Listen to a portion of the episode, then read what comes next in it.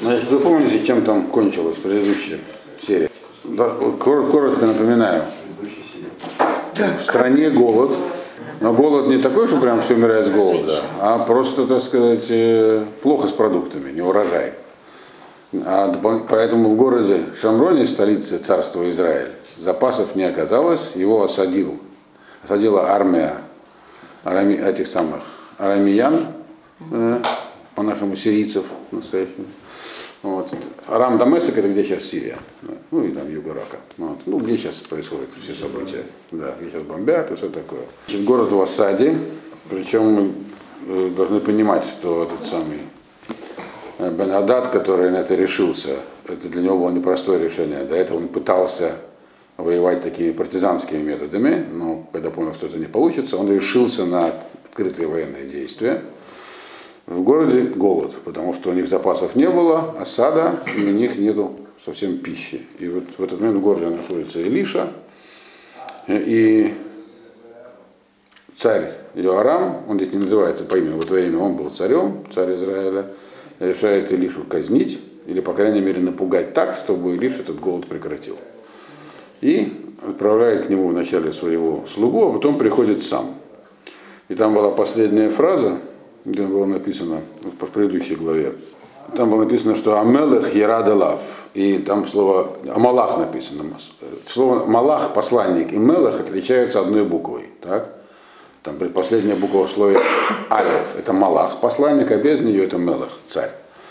Так вот, по тексту, когда я вам объяснял, там, что к нему этот самый посланник начал говорить. И говорил он, сказал следующую фразу – мы все уже дошли до крайности, нам уже чем нам теперь молиться, молиться Богу. Все, мы все умираем от голода, все проиграем. Это было после той истории знаете, с трупами детей.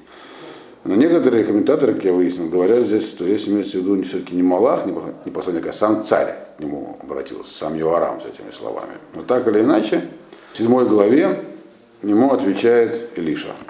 Отвечает он царю в любом случае. Да, и вы помните, что дело происходило не на какой-нибудь площади, там сидело, только был, сидели старейшины, царь и, соответственно, посланник. И те, кто был с царем, его свита. Э, Вайомер Илиша, Шиму Дварашем, Коамарашем, Каэт Махар, Се Соет Бешекель, Вусатайм э, э, Саурим Бешекель, Бешар Шумрон э, сказал Алиша, слушайте слово Бога. То есть имеется в виду, это пророчество. То есть, что он сейчас говорит, это самая такая высокая степень пророчества, непосредственное послание от Всевышнего людям, которые там находятся. В чем оно состояло? Э, так сказал Ашем.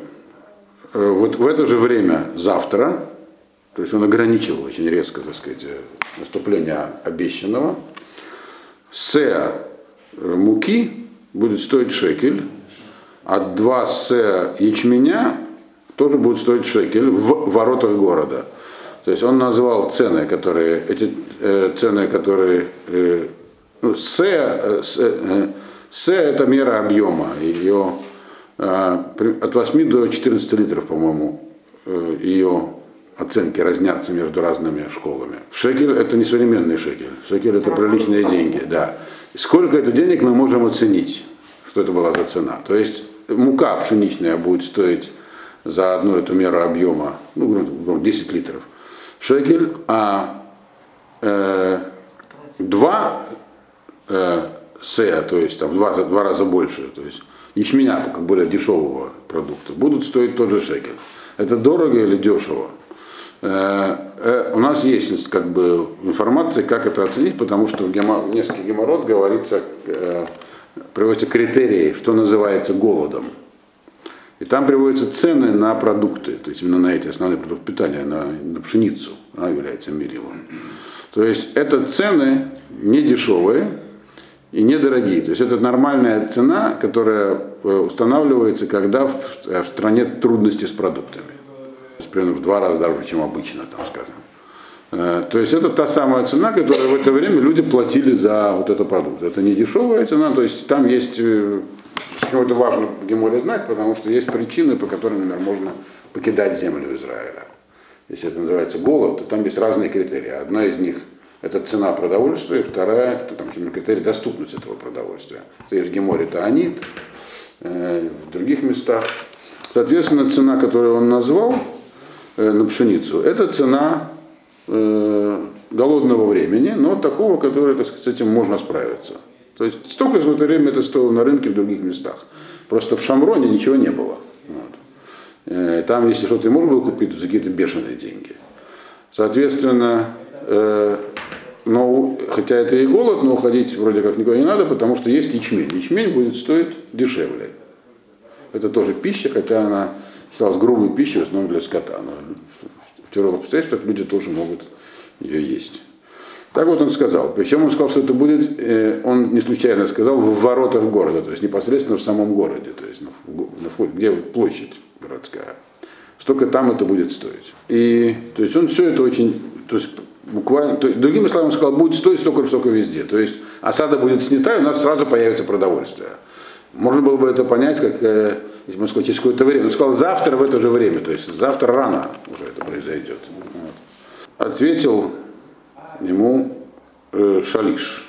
Шалиш он называется э, высший чиновник, то есть тот, как, как, тот, который находится непосредственно за царем, то есть э, ну, там, министр, управляющий. Ваяна Шалиш, Ашер Лемелех Нишан э, Аль-Едо. Э, это Ижа Элоким. Вайомер. Гине Ашем Осе Арубот Башамаем. Е Давар Азе Вайомер. Инхаро Эбе Инеха Умишам Лотухель. Сказал ему Шалиш, который был у царя, то есть помощник царя, на которого царь опирался, опирался на его руку дословно. Таким также назывался Нааман, если вы помните, который пришел к нему. То есть это близкий к царю сановник, такой, который непосредственно находится рядом с ним. Опирался на руку, имеется в виду ближайший сподвижник. Не то, что он буквально на него опирался. Он ему сказал следующую вещь ему, человеку Божьему, сказал ему, вот что Ашем сделает трубы такие на небе, с неба, так прямо и будет, да? Э, он сказал это с издевкой, и эта формула трубы на небе, это из пророка, я не помню из какого, там прямо такая описана процесс.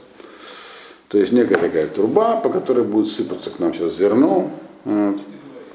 Надо иметь в виду, что это была явная издевка. То есть это он сказал, так сказать, э, саркастически. Так, прямо так он и сделает. Вот. И ответил ему, сказал ему, имеется в виду Илиша, ты это увидишь своими глазами, но есть оттуда не будешь. Вот так. Илиша ничего не говорил по поводу того, что наступит такое изобилие. Этот человек выразил сомнение сразу в нескольких вещах. В слове пророка, в возможностях Всевышнего, вот, и, и также еще издевался над пророком. Надо будет трубы, будут трубы. Но Лиши говорил не про это. Если бы были трубы, это как ман свалился, там это все было бесплатно. Так. А здесь он сказал, что просто будет, э, как, как везде у нас будет.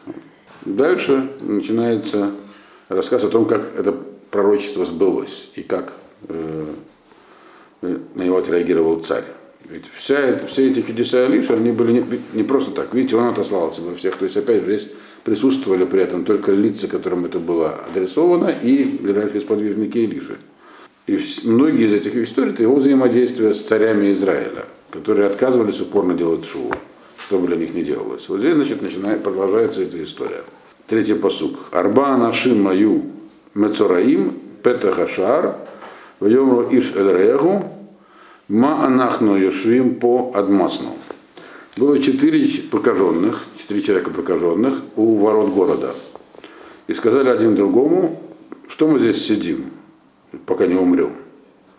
Э, Хазаль говорят, то есть мудрецы Гемора, что это был Гехази и три его сына. Если, четыре как раз было. Если вы помните, чем его Илиша, так сказать, наказал проказой. И, и больше прокаженных не было. Потому что всех остальных Илиша излечил. Если он, Неймана излечил, то понятно, что и остальных тоже, которые там были. И об этом, собственно говоря, девочка, которую захватили в плен, Рамияне, она, и поэтому она и сказала Нейману, иди к Илише. Он, очевидно, было известно, что он уже там не осталось прокаженных. Было только этих четверо, потому что им конкретно Илиша это пообещал, и они не могли быть излечены. И поскольку закон он такой, в Торе написан, так, что те, которые кольцаруа, всякий, кто подвержен этому заболеванию, это не прокат, а царат, ну, в общем, такое заболевание, они должны быть хуцламахане, за пределами лагеря. Соответственно, они не могли находиться в городе. Поэтому они находились за, у стены, за, за городом.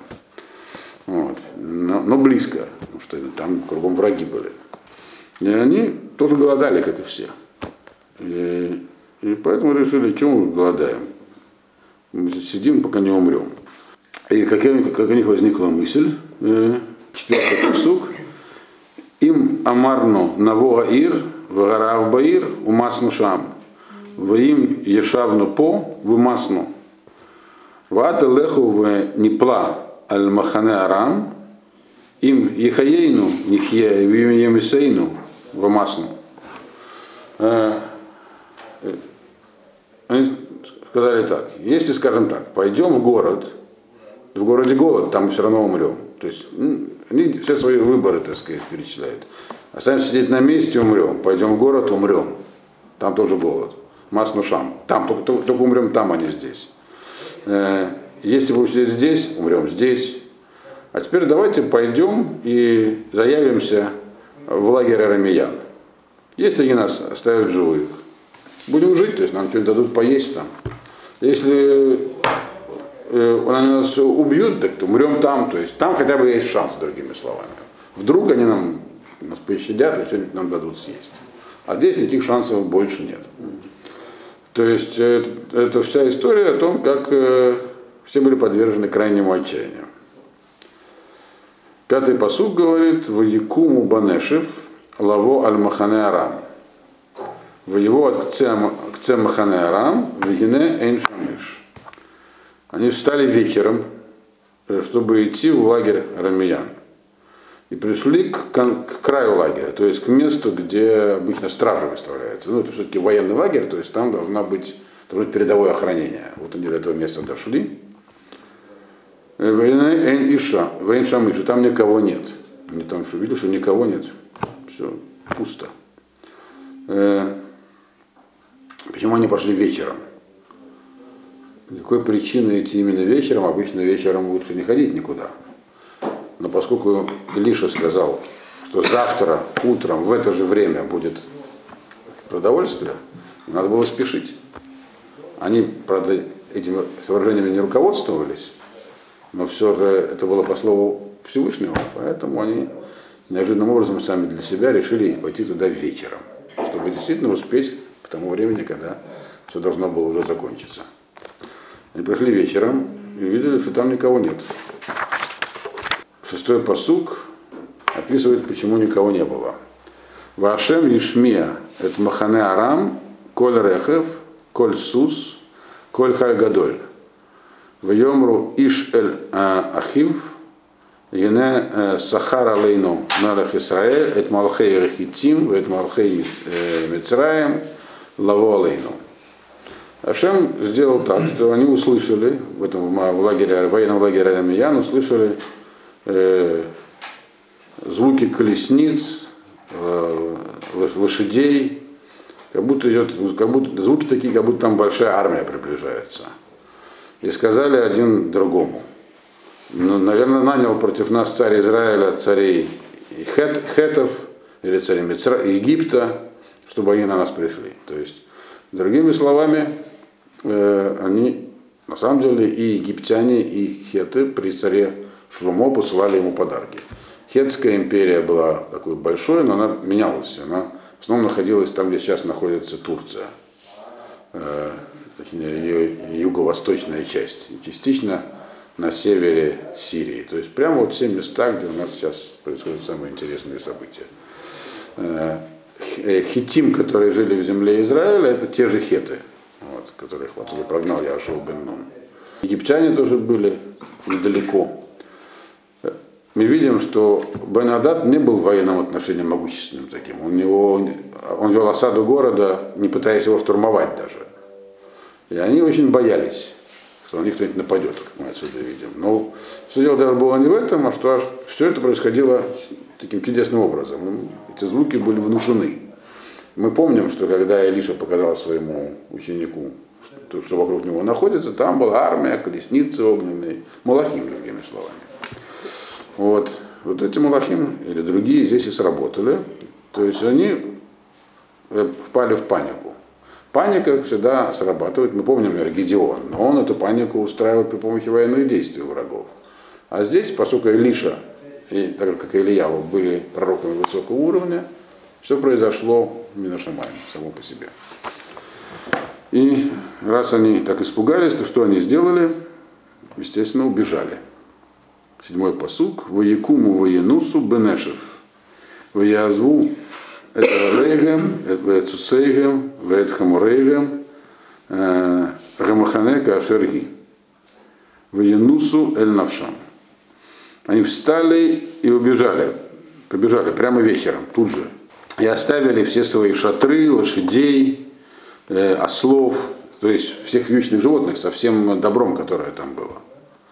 Э, все осталось, лагерь остался так, как он был, то есть нетронутый. Они просто вскочили и убежали. И убежали, спасая свою жизнь. Почему было не бежать на лошади? Лошадь же быстрее скачет, чем человек бежит.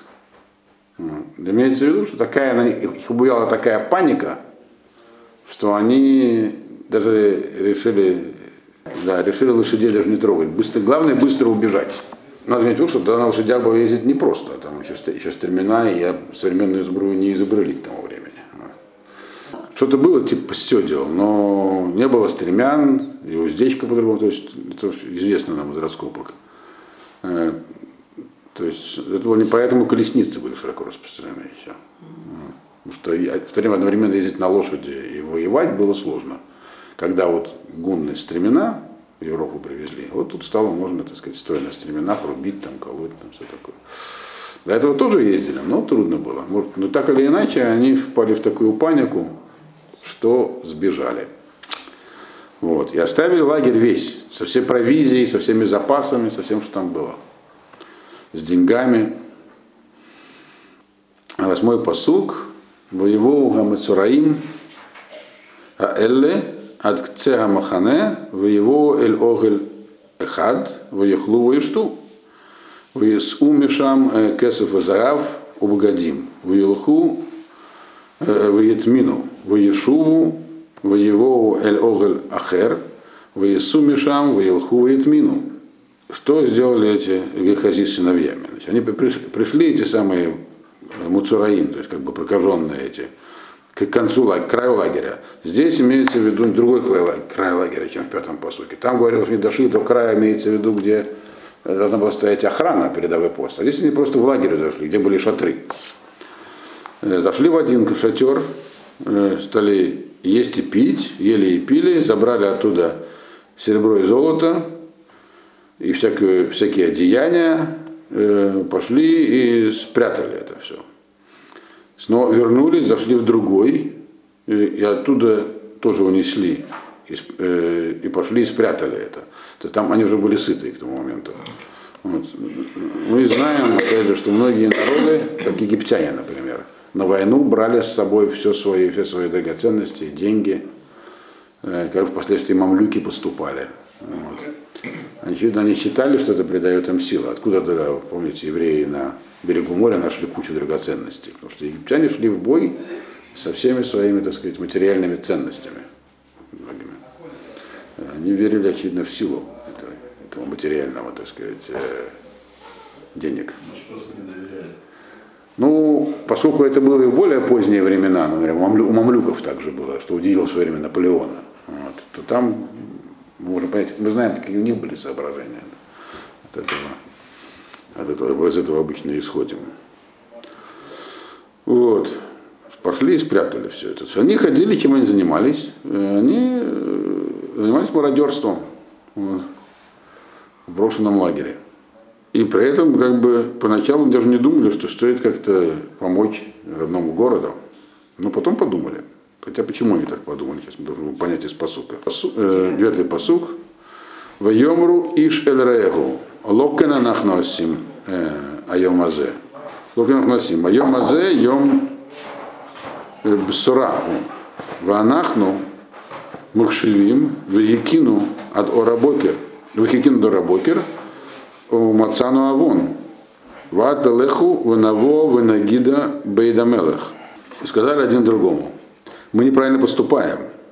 Так не нужно делать. Нужно, этот день, это день, когда мы должны принести известие. То есть то, что случилось, мы должны обязательно об этом известить.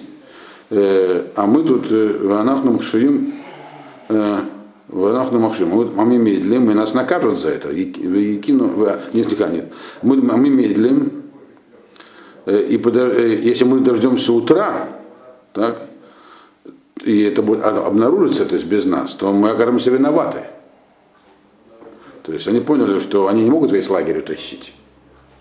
Надо идти поставить в известность, потому что когда обнаружится, что мы туда пришли рано и не поставили город в известность, мы окажемся виноватыми, нас накажут. Вот. То есть, но они распрятали достаточно добычу из двух шатров. Так что. Э, давайте, давай прямо сейчас же э, э, пойдем и скажем, известим дом царя. Надо сразу известить царя, чтобы не наказали, чтобы выслужиться. То есть здесь описаны люди не самого, так сказать, не самых лучших моральных качеств. Мы помним, на чем Гейхазита, собственно говоря, сгорел на работе. На том, что решил, что нельзя отпускать Неймана просто так, он должен хоть что-то платить. За деньгами поехал к Нейману. То есть и так же они ведут себя и здесь. И возникал вопрос тогда, мы помним, Илиша наказание на него и на его сыновей поставил. Это на я причем. Вот сыновья, они здесь описаны. Вот. То есть они пошли извещать город не потому, что сочувствовали, так сказать, там от голода потому что понимали, что им это с рук не сойдет. Если они продолжит э, лагерь. То есть все-таки Гехази был умным человеком, он недаром столько времени провел с Илишей, поэтому он понимал. Мог свои последствия, последствия своих поступков он все-таки мог рассчитывать. Десятый посук. Воево воекру эль шаар гаир воегиду э, лаэм лемор. Бану эль махане арам вене эншам иш. Веколь адам. Ким Асус, Асур, Хамор Асур, Вагалим Кашер Эма. Пришли и, поз, э, э, и позвали у ворот города и сказали им, а, пришли к, к Эльшоэр пришли к привратнику города, то есть к начальнику э, стражи у ворот, так называемый э, Шингимов, Шара Гадоль, то есть пришли к, к руководителю, к начальнику этой двора, э, стражи городской который стоял у ворот, и сказали э, им, то есть всем стражникам, которые там были, говоря следующее. Мы пришли в лагерь Арама, и нет там нет никого. И не слышно голос людского даже. Только там э, лошади стреноженные, стреноженные ослы, и стоят шатры, как вот они и были. То есть все брошено, и никого нет. Одиннадцатый посук говорит, Ваикра Ашарим в Егиду Бейдамелех Пнима. Он позвал своих стражников, и они сказали это уже, в цар... они донесли эту весь царский дворец внутри города. То есть поступили в соответствии с уставом. Эти события, видите, они сцепляются одно с другим. То есть там не случайно оказались эти четыре человека. И все это связано с Илишей. Все, что происходило, все буквально связано с деятельностью Илиши. Вот. И, собственно говоря, почему Арам пришел к городу? Потому что Илиша не давал им совершать набеги. 12-й посук. Воякам Амелех Лайла Вайомер Элевадав Агидана Лахем это Шер Асу Лану Арам. Тау э, Киры Виманахну Ваяцу Минамахане э, Легахаве Басаде. Лемор Ки Яцу Минаир Венит Пасем э, Хаим Велаир Наво Встал царь ночью, все это проходило ночью, чтобы к утру уже было продовольствие, как обещал Илиша. Встал царь ночью, то есть когда получил это известие, и сказал своим слугам, то есть он собрал совет сразу. Вот. Я вам скажу, говорит, э, что тут, что, что, что замышляют армяне. Э, они узнали они, что мы голодаем здесь, э, оставили лагерь и устроили засаду в поле говорят так, когда выйдут все из, гор, из города, выбегут, мы их захватим живьем и, и войдем в город. То есть они хотят нас захватить живьем, чтобы потом продать рабство, что-нибудь еще, захватить город. То есть, конечно, эта мысль разумная, Но в данном контексте она показывает просто, кем был Йорам. Произошло ровно то, что только что ему обещал Илиша. И как он относится к словам пророка? Как будто их нету. Вот это было точно показательно. То есть они, с одной стороны, боялись слов, видя, понимали, что это какие-то могущественные люди, но с другой стороны, абсолютно не учитывали слов пророка в своих действиях. Это было вот такое отношение. Это отношение светского человека, даже не поклонника. Чудеса, как известно, не убеждают людей, которые не верят ни во что. Ну, сегодня тоже таких людей много, сколько им чудес не делай. Я знаю одного человека, ну, я, значит, не знаю не его, а его родственника близкого. У него долго не было детей. Э, в Израиле они живут. И кто-то сказал, есть такая известная такая, ну, цигула. Цигула это такое вне, неестественная, то есть трансцендентная побудительная причина. То есть так можно сделать и получится. 40 э, дней непрерывно, пускай жена ходит к котелю. У них долго не было детей. Это не всегда помогает, далеко не всем. Надо ходить к врачу тоже для этого. Но начинает обычно с этого. Вот. И она проходила 40 дней к врачу, и вот буквально через 9 месяцев, 40, к врачу, к Котелю, да, не к врачу, к Котелю, буквально через 9 месяцев и 40 дней у них родился сын. И когда был брит, да, то ему один э, человек сказал, он как человек на тебя похож, сын на тебя похож, говорит, он говорит, на Котель похож. То есть, он к этому отнесся как бы, Хе. Ну, короче говоря, человек, который... Э, это, это, это такой, как бы... Мы знаем, что цари Израиля, они были разными. То есть были идейные идолопоклонники, а были те, кто по политическим причинам а, а, отказывался от, а, грубо говоря, еврейской, еврейской традиции, и они вынуждены были быть атеистами. Кем им еще было быть? Ну, такой был Иорам. Поэтому то, что, то, что пророк описал, что как все произойдет, и вот оно происходит, это засада. Но ладно, засада, значит, так и будем действовать. Это здесь приведено, чтобы для характеристики Иорама. В 13 посук. В Яхад меня вода, в Йомер, в Ехуна, Хамишамина Сусим, Ганишарим Ашер Нишарубам, Нишаруба, Янам Беколь Гамон Исраэль, Ашер Нишаруба, Янам Беколь Гамон Исраэль, Ашер Тому Ванишудыха Ванерге. И сказал один из его слуг, и сказал, пусть возьмут пять лошадей, которые у нас остались, и все это все, что осталось э, из всего, что у нас было, так сказать, и большого количества народа, которые здесь остались, и все, что у нас было, все уже кончилось, у нас тут много народов, все уже кончилось. Э, и пошлем туда и пойдем. То есть не будем посылать всех, пошлем на разведку кого-нибудь на пяти лошадях в этой речи два раза упомянуты слова, что у нас тут много народу. То есть надо как-то людях позаботиться. Мы же голодаем, чем мы теряем? Но ну, царь не согласился даже с таким предложением. Потому что написано на 14-м посуке, Вайху шней рехев сусим. Вайшла гамелах ахарея махане арам лемор леху уру. Взяли только двух, он сказал, вот будем искать пятью лошадями, это наверняка засада имеется в виду. Взяли только двух, он только двух разрешил взять. Можем себе представить, что там происходило. Вот. Потому что люди, которые были в Совете, они были с ним у Илиши. Они знали, что сказал Илиша. Но он как бы не хотел этому верить. Поэтому он сказал, двух лошадей разрешаю. Берите две. Вот. И послал царь, именно он сказал, двух послал царь к лагерю армян, говоря, пойдите посмотрите. Вот. То есть здесь право так в языке чувствуется, вот, так сказать, недоверие ко всему этому, и нежелание, а главное, верить. Это действительно человеку, который по каким-то соображениям, даже не принципиально, по своим, отказывается от э, Творца, ему очень трудно потом себя перебороть. Потому что это как бы перечеркивает его. Ну, выстроена целая концепция, вся его жизнь. И главное, его э, царское достоинство от этого зависит. Потому что если есть Зашем, то значит, нужно идти в храм приносить жертвы и, и вообще объединиться с иудеей. А это он не хочет. Поэтому у него тут был, так сказать, интерес. Э, и он был, и так у многих. У многих атеисты бывают не только идейные, бывают политические. А потом это все переплетается. Он их послал, но с неохотой, как мы видим. 15-й посук. Вилху Ахарейгем Ада Ярден, Вегене Коля Дерех Млеаб Гадим, Векелим, Ашер Ешлиху Арам Бахавзан, Веешу Малахим, Вегиду Мелех. И они пошли за ними по дороге, то есть за арамеянами, как бы не видели следы отступления, пошли по дороге к Ердену, куда те бежали.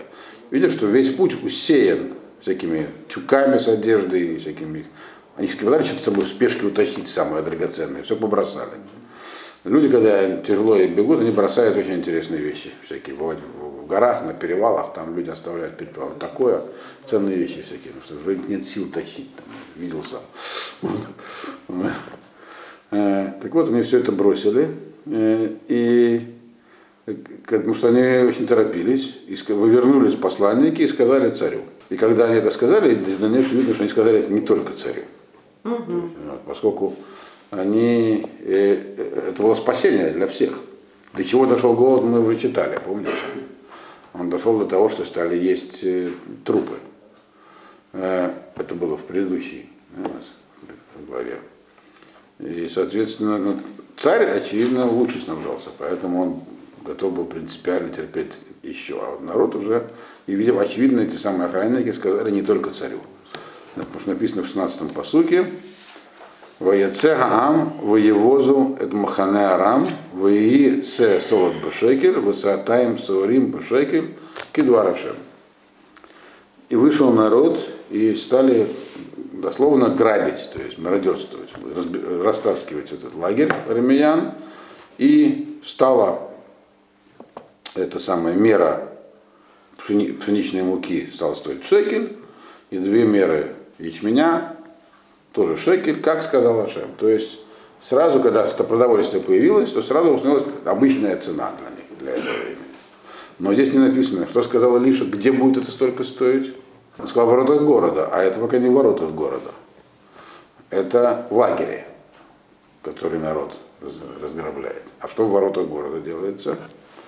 17-й посук. Вамела гифкид эда шалиш ашер нишан аль едо аля шаар вельмесу гаам бешаар ваемот. Кашер дибер ижа элоким, ашер дибер бередет амелехалав. Царь поставил, э, назначил своего этого самого шалиша, этого помощника, который был с ним, на, которого, на руку которого опирался, то есть ближайшего помощника, того самого, который сказал про трубы с неба, так? на в воротах. Его затоптала толпа. Прямо в воротах и умер там. Как и сказал э, человек Божий, то есть Илиша, то, что он говорил, когда, к нему, э, э когда царь пришел к нему. Кто говорит, когда царь пришел к нему? Этот самый, можно сказать, что Илиша так обещал ему. Но можно понять, что это тот самый Шалиш говорил. То есть за что он был, за что с ним это произошло. За то, что он так говорил. А он помнит, что он несколько вещей сразу сказал. Выразил сомнения и в Вашеме, и в э, пророчестве. Хотя Илиша сказал прямо, что это пророчество от Всевышнего. Теперь, но то, что он умрет, Илиша не сказал. Он сказал, ты не будешь есть просто от этого. И это не было частью пророчества. Это Миша сказал от себя. Там не было написано, что это тоже слово Всевышнего. Слово Всевышнего о том, что будет недавно. Вот. То есть это наказание. Наказание э, как раз за то, что вот он сам сказал.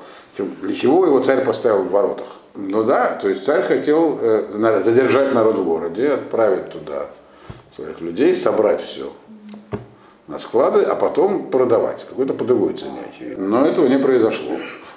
Если бы это произошло, то то, что сказал Илиша, не исполнилось бы. Потому что в воротах города это бы не стоило столько, стоило бы дороже. Если все попало на государственные склады, оно бы стоило дороже. А Илиша сказал, каждое слово пророчества, мы видим отсюда, оно исполняется в точности. Поэтому, все, поэтому прокаженные ушли туда вечером, чтобы, вот, чтобы в то время, про которое вышел, установилась цена даже в воротах города. Теперь в воротах города никого нет. И народ весь, э, то есть цена, все, все, вся, все продукты оказались в руках людей. То есть они стали как вся остальная страна, и установился, так сказать, нормальный товарообмен. И по этой причине он тоже был, э, тоже погиб. Там ворота города, чтобы ворота не остались открытыми. Вии кедвар ижа ким эльмелех лемор сеатаем сеорим бешекель, усе солод бешекель и ека эт махар бешар шумрон. И вот стало, как сказал человек Божий царю, говоря, что два, две се сеорим, то есть ячменя будет стоить шекель, и се солод тоже шекель, будет в это время в воротах города. Только теперь это исполнилось. Когда ворота оказались открытыми, там нет никакой охраны, вот теперь, да, все исполнилось именно к этому времени. Обратите внимание, что здесь немножечко поменено местами. Везде написано, что на первом месте идет пшеница, а на втором ячмень, а здесь наоборот, правильно? Это можно понять, что имеется в виду, что все-таки э, э пшеница за се это дорого. То есть э, се пшеницы за как его, за шекель, это цена высокая очень, кризисных таких времен. А вот, а вот ячмень дешевый. То есть, другими словами, все были накормлены при этом. Э, дальше объясняется, за что, собственно говоря, был, то есть, по тексту видно, что э, Шалиш э, погиб для того, чтобы сбылось пророчество. Но должна была быть его вина при этом. Вот следующий посуд про это как раз говорит. Ваяанна шалишет и же Элоким, вайомер ене Ашем осе арубот бушамаем, е кадаваразе, вайомер енеро э бейнеха, умишам лотухель. И тогда вот сказал этот самый Шалиш Илиши, говоря ему, ну что, Ашем сделает трубы с неба, может, разве может такое случиться, и сказал ему, Илиша, ты это увидишь своими глазами, но не будешь оттуда есть. Из-за чего это здесь повторено, мы уже это знаем. Чтобы объяснить, что это и было, собственно, то, за что он погиб. Вот. И тем более, что он здесь заключен, так сказать, издевательский намек. Лишь не говорил ничего про какие трубы. Цена установилась э, довольно высокая. То есть, если бы было все из труб сыпалось, то было бы очень дешево. Соответственно, здесь объясняется, за что он погиб. Виюла кен, вирамысу ам, бешаар ваямот. А, это объясняет, и 20 посол говорит, и было так с ним и случилось, его затоптали в воротах, и он умер. Чтобы объяснить, да, что здесь ключевое слово в воротах. Так, здесь объясняется так, что Илиша сказал ему, сказал две вещи. Первое, он сказал пророчество, второе, наказание для этого человека. Значит, пророчество сбылось из-за того, что его растоптали. Но ему было наказание за то, что он сказал. Здесь это подтверждается в этом последнем посылке. Вот, собственно, и все. Мы уложились за 45 минут, прошли 8, 7 главу.